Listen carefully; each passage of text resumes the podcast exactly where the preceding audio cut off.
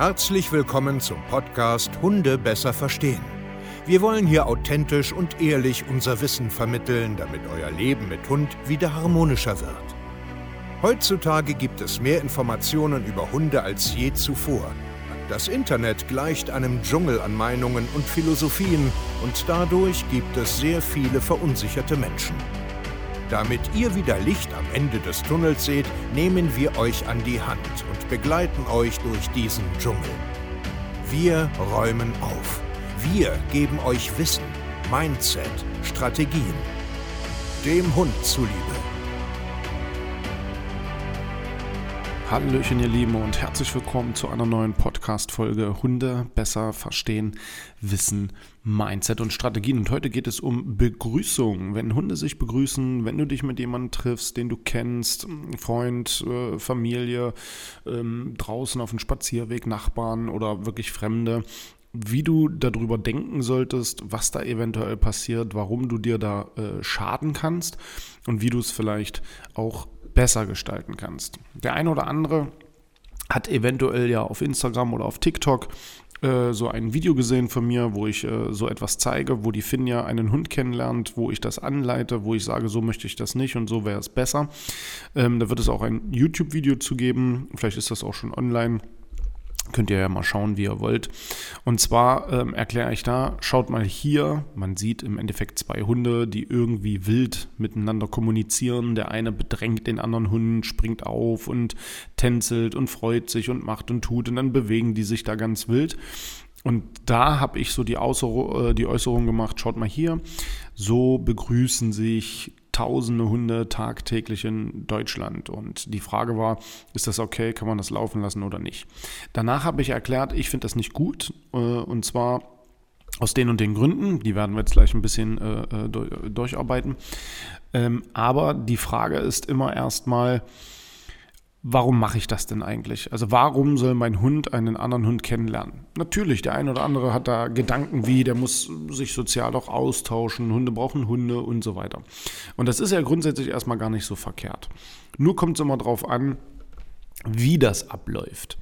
Und wenn mein Hund einen Hund sieht und er verbindet und verknüpft, in der Welpenschule schon, in der Junghundgruppe, mit meinem Nachbar, mit meinen Freunden. Er verknüpft einfach, dieser Hund oder der Hund oder alle Hunde bedeutet Aufregung, bedeutet Dynamik, bedeutet Bedrängen oder bedeutet ich darf bedrängen, heißt immer erstmal Nervosität, Aufregung und Kontrollverlust des Menschen. Und das musst du erstmal so grundsätzlich verstehen, weil am Ende läuft hier irgendwann eine Generalisierung ab und es läuft eine Gewohnheit ab und du hast immer mehr Schwierigkeiten, die Kontrolle da zu behalten. Wenn du die Kontrolle da hast, alles gut, brauchst du mir nicht zuhören. Aber wenn es dir schwerfällt, deinen Hund zu beruhigen, wenn du Artgenossen siehst, deinen Hund rauszurufen, wenn er mit Artgenossen tobt, deinen Hund bei dir zu behalten, dann musst du wirklich richtig zuhören jetzt. Wenn Hunde sich nämlich energetisch begrüßen dürfen und da ganz wild rumrennen, werden sie das auch so verbinden mit Hunden. Manchmal nur mit den einen Hund, manchmal irgendwie mit alle, manchmal mit Phänotypen. Das kommt immer drauf an. Aber du musst dir halt auch die Frage stellen, wie soll denn deine Zukunft aussehen? Möchtest du einen Hund, der an der Leine dann, wenn er mal leise sein soll, rumfiebt, hüpft, bellt, springt, sich nervös dreht, dir den Arm fast rausreißt? Möchtest du einen Hund, wenn du ihn ableinst, dass er erstmal lospäst, äh, Tisch und Bänke umschmeißt und den Hund begrüßt, den umwirft? Möchtest du, dass dein Hund umgeworfen wird und äh, nach Hilfe sucht und so weiter? Möchtest du das in der Zukunft? Die Frage musst du dir erstmal stellen.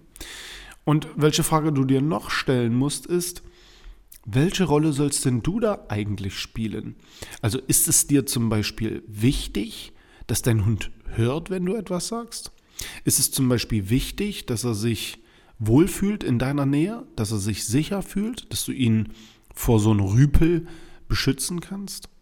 Ist es wichtig, wenn du zum Beispiel einen Rüpel hast, dass du den auch kontrollieren kannst, dass du auch sagen kannst, hey, hör mal auf jetzt, bedräng äh, den oder den Hund mal bitte nicht. Frag dich mal, welche Rolle sollst denn du in deiner Beziehung spielen? Und zu guter Letzt kannst du dir auch die Frage stellen, ist es dir wichtig, wie sich die Beteiligten da fühlen? In der Situation war es so, dass der Hund, der gute Pongo, ähm, unkastrierter junger Rüde, und Finja, intakte Hündin, sehr stark bedrängt und begrüßt hat. Das war seine Idee davon. Niemand hat ihm erklärt, dass das blöd ist. Der Ansatz vorher war, ja, lass den mal machen, die Hunde werden das schon äh, unter sich regeln und dem Bescheid sagen. Und ich sage, nein, das machen sie eben nicht. Wenn Pongo Pech hat, lernt er nur Hunde kennen, die das erdulden und er lernt immer mehr, so sein zu dürfen. So ist meine Taktik und das ist doch Kacke. So, nun kommt Pongo und sagt Finja, hey, voll geil, dass du da bist. Äh, ich sage jetzt mal, besteigt sie fast, rammelt sie an, drückt sie, bewegt sie, ist sehr, sehr hektisch. Und Finja fängt an, so leicht in die Panik zu schieben. Scheiße, wo soll ich denn hin? Kreuz und quer, hin und her und braucht Unterstützung. Jetzt musst du dich wieder fragen, möchtest du, dass das dein Hund sich so fühlt? Oh, scheiße, da kommt ein Hund. Oh, der ist aber energetisch. Oh, der macht Druck. Oh, nein, bloß nicht. Und äh, äh, äh, äh. Oder möchtest du einen Hund, der sich in deiner Nähe sicher fühlt, weil du das verwalten kannst? Möchtest du, dass dein Hund sich prollig fühlt, großspurig, großkotzig und andere bedrängen kann und auf seine Bedürfnisse? Stell dir bitte mal diese Fragen.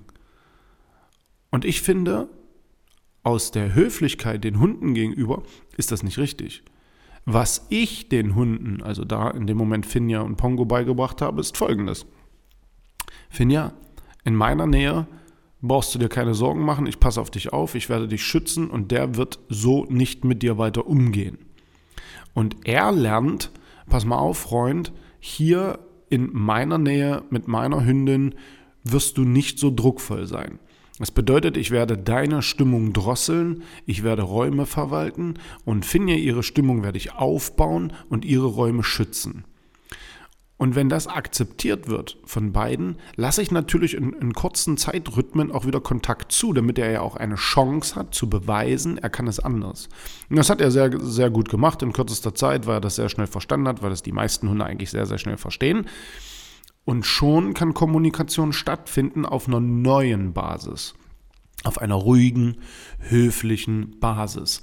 Und wenn man sich dann kennengelernt hat und wenn man sich dann einig ist und dann zum Beispiel in eine Spielsequenz, in ein Rumrennen und Toben gehen will, dann kann man das natürlich selbstverständlich laufen lassen. Gar keine Frage.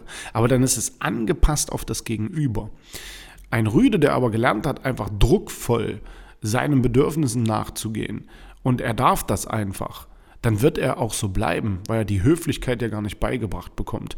Und viele Hunde können das eben nicht untereinander klären, weil zum Beispiel jetzt Finja eher in die Flucht geht, als den Rüden zu erziehen.